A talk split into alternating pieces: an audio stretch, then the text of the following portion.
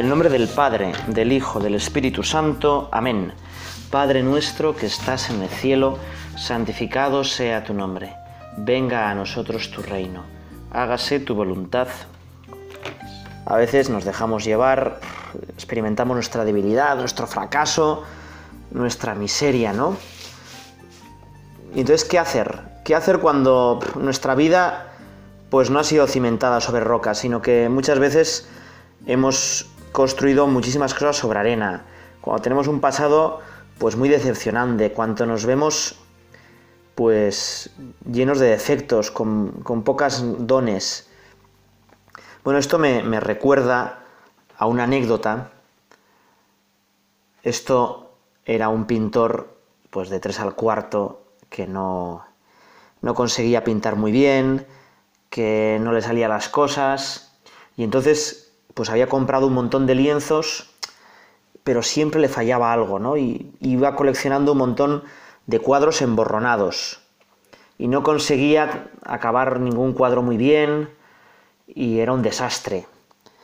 Y un día, pues entró por ahí su maestro, que su maestro era nada más y nada menos que Velázquez. Y entonces Velázquez, cuando vio pues que tenía todo el taller del pintor lleno de cuadros pues a medio terminar, con borrones, con manchones, con veces que había intentado rectificar y le había salido mal. Dice, mira, tú no te preocupes. Tú mezcla bien los colores que te voy a decir yo y yo te voy a guiar la mano. Y aquel pintor desconocido, guiado por la mano de Velázquez, hombre, no hizo una obra maestra como las de Velázquez, pero hizo un cuadro bellísimo, ¿no? Bueno, pues algo parecido nos pasa en nuestra vida. Es decir, con nuestras fuerzas solo conseguimos cuadros emborronados, solo conseguimos construir castillitos de arena que llegan las olas y los derrumban. Pero cuando Dios nos coge la mano, cuando Dios se pone a trabajar con nosotros, cuando le dejamos sitio a Dios, ¿no? Y a veces Dios mmm, queremos que, que, nos ayude, pero que nosotros dirijamos. Imagínate que ese pintor le hubiera dicho a Velázquez, oye, mira, siéntate ahí y vete diciéndome pequeños consejos. No, Velázquez le cogió la mano y, y hizo los trazos. Pues algo parecido nos pasa a nosotros. Imagínate que tienes un coche fantástico, un Ferrari, pero tú eres muy torpe conduciendo. Y entonces viene Fernando Alonso y te dice, oye, mira, no te preocupes, yo me voy a poner de copiloto y te voy diciendo cómo tienes que conducir. Hombre, si fuéramos listos le diríamos, oye, Fernando, siéntate tú aquí de piloto y conduce tú, ¿no? Bueno, pues algo parecido le decimos a Dios. Le decimos a Dios, oye, Señor, venga, sé tú el que dirige mi vida. Siéntate al timón de mi vida y construye tú. Tú eres de verdad mi roca. La roca de verdad es Cristo. Hay unos, unos dibujillos que solemos poner en catequesis, se llama Balibán, igual los conoces. Y esta parábola tiene una historia preciosa, ¿no? De dos hombres, uno que es muy necio, muy vago, que quiere construir a primera línea de playa, entonces claro, sube la marea, es un desastre todo. Y el otro, en cambio, pues se sube allí encima un acantilado, empiezan unos cimientos terribles. Bueno, y es el que, el que de verdad luego esa casa persevera y además salva al otro. El otro se está ahogando, se está, ¿no? la casa se está hundiendo y él le salva. Bueno, pues esta, esta parabolilla de Balibán tiene una canción que es preciosa. Y bueno, igual la música no sé si te gusta mucho o no, pero sí que vamos a pensar un poco en la letra. Te invito a que estés atento y vamos a pensar en lo que dice la canción. Es una canción como para niños, pero que tiene un grandísimo significado y que podemos profundizar en él. Un hombre sabio fue a construir sobre una roca que había allí y le dijo a Dios, yo soy tu albañil y tú el arquitecto que me debe dirigir. Vino la lluvia y el vendaval. Vino el torrente con su caudal. Por más que empujó.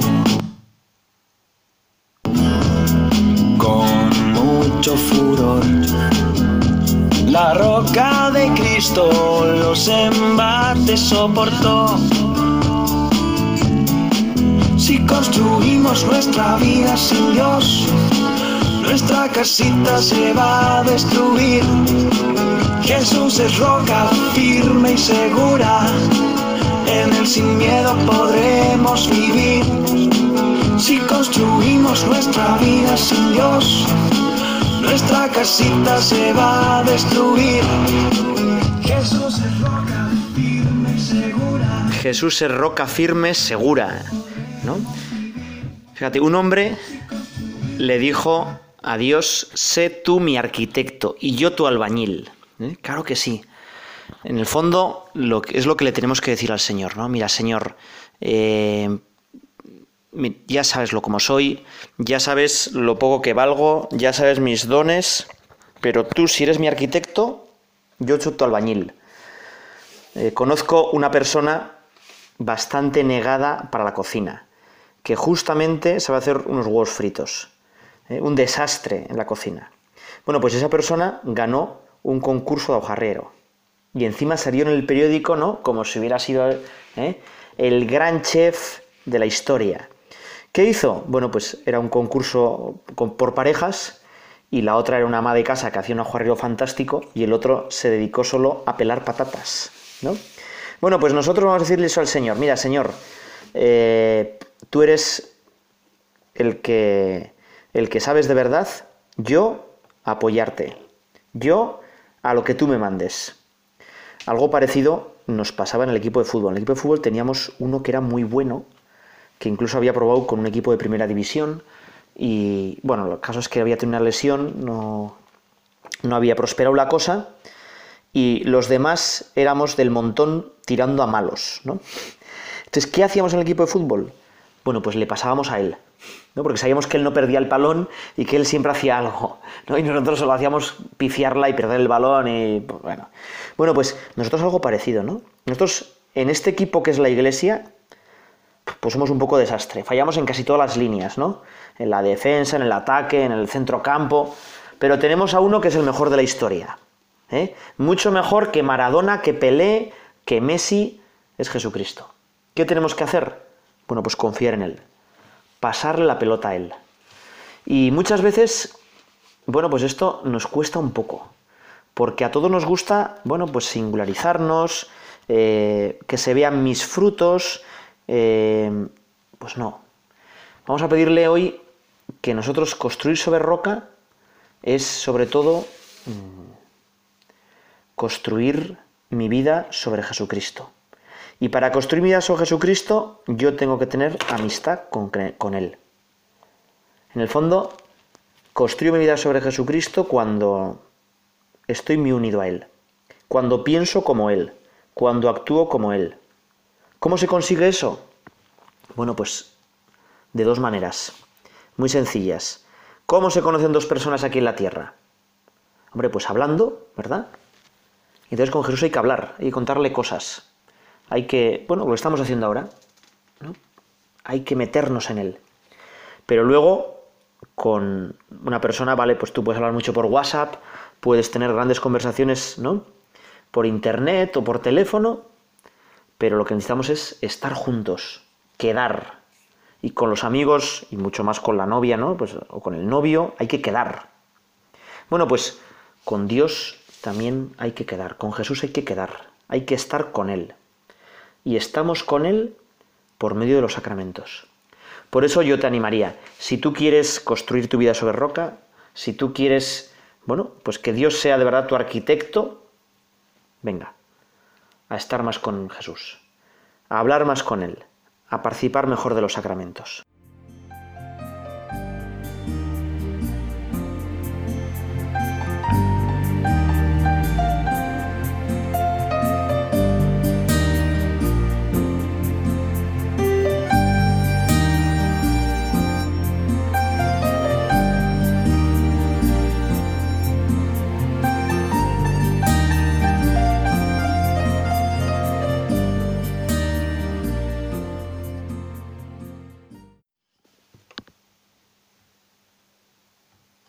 Información.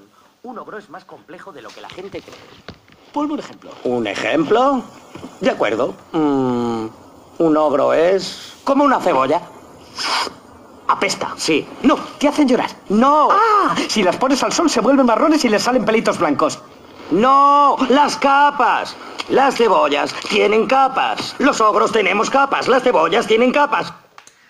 Bueno, esta parábola además no solo es que la roca sea Cristo, no solo es que tengamos que utilizar la prudencia humana, no solo es que Jesucristo pues nos ayuda a lo que la prudencia humana no llega, que hemos visto en estas dos partes de la meditación, sino que tercera parte, tercera capa de esta parábola. La roca es Cristo, pero Cristo ha querido que, bueno, haya gente que participe de su misión.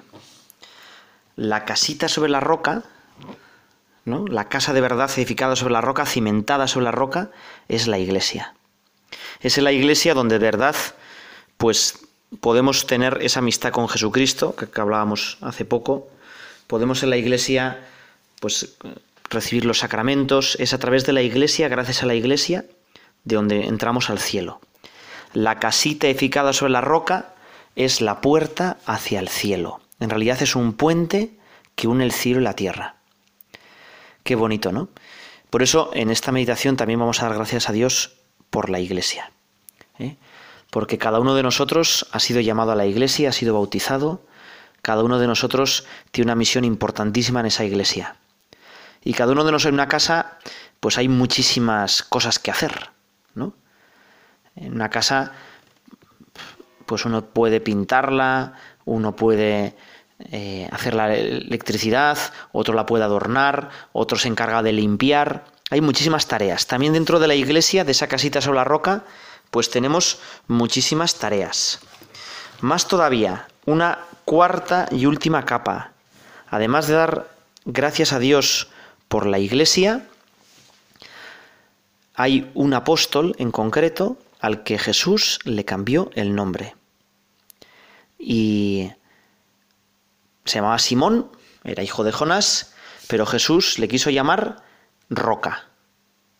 Claro, la casita edificada sobre la roca está edificada sobre una persona en concreto, Pedro. Ubi Petrus ibi Ecclesia. Ahí donde está Pedro, allá está la iglesia. Y por eso, si quieres ser buen cristiano, a rezar mucho por el Papa. ¿Quién es el Papa? Bueno, el Papa es Pedro. Nos da igual el Papa que sea, ¿eh? que sea más listo, más simpático, más bueno, gracioso, nos da igual. Siempre es Pedro, aunque sea mal Papa. Da igual. Es el que el Espíritu Santo ha elegido para guiar su iglesia. Y con él acertaremos. Bueno, de esto hay muchísimas anécdotas, ¿no?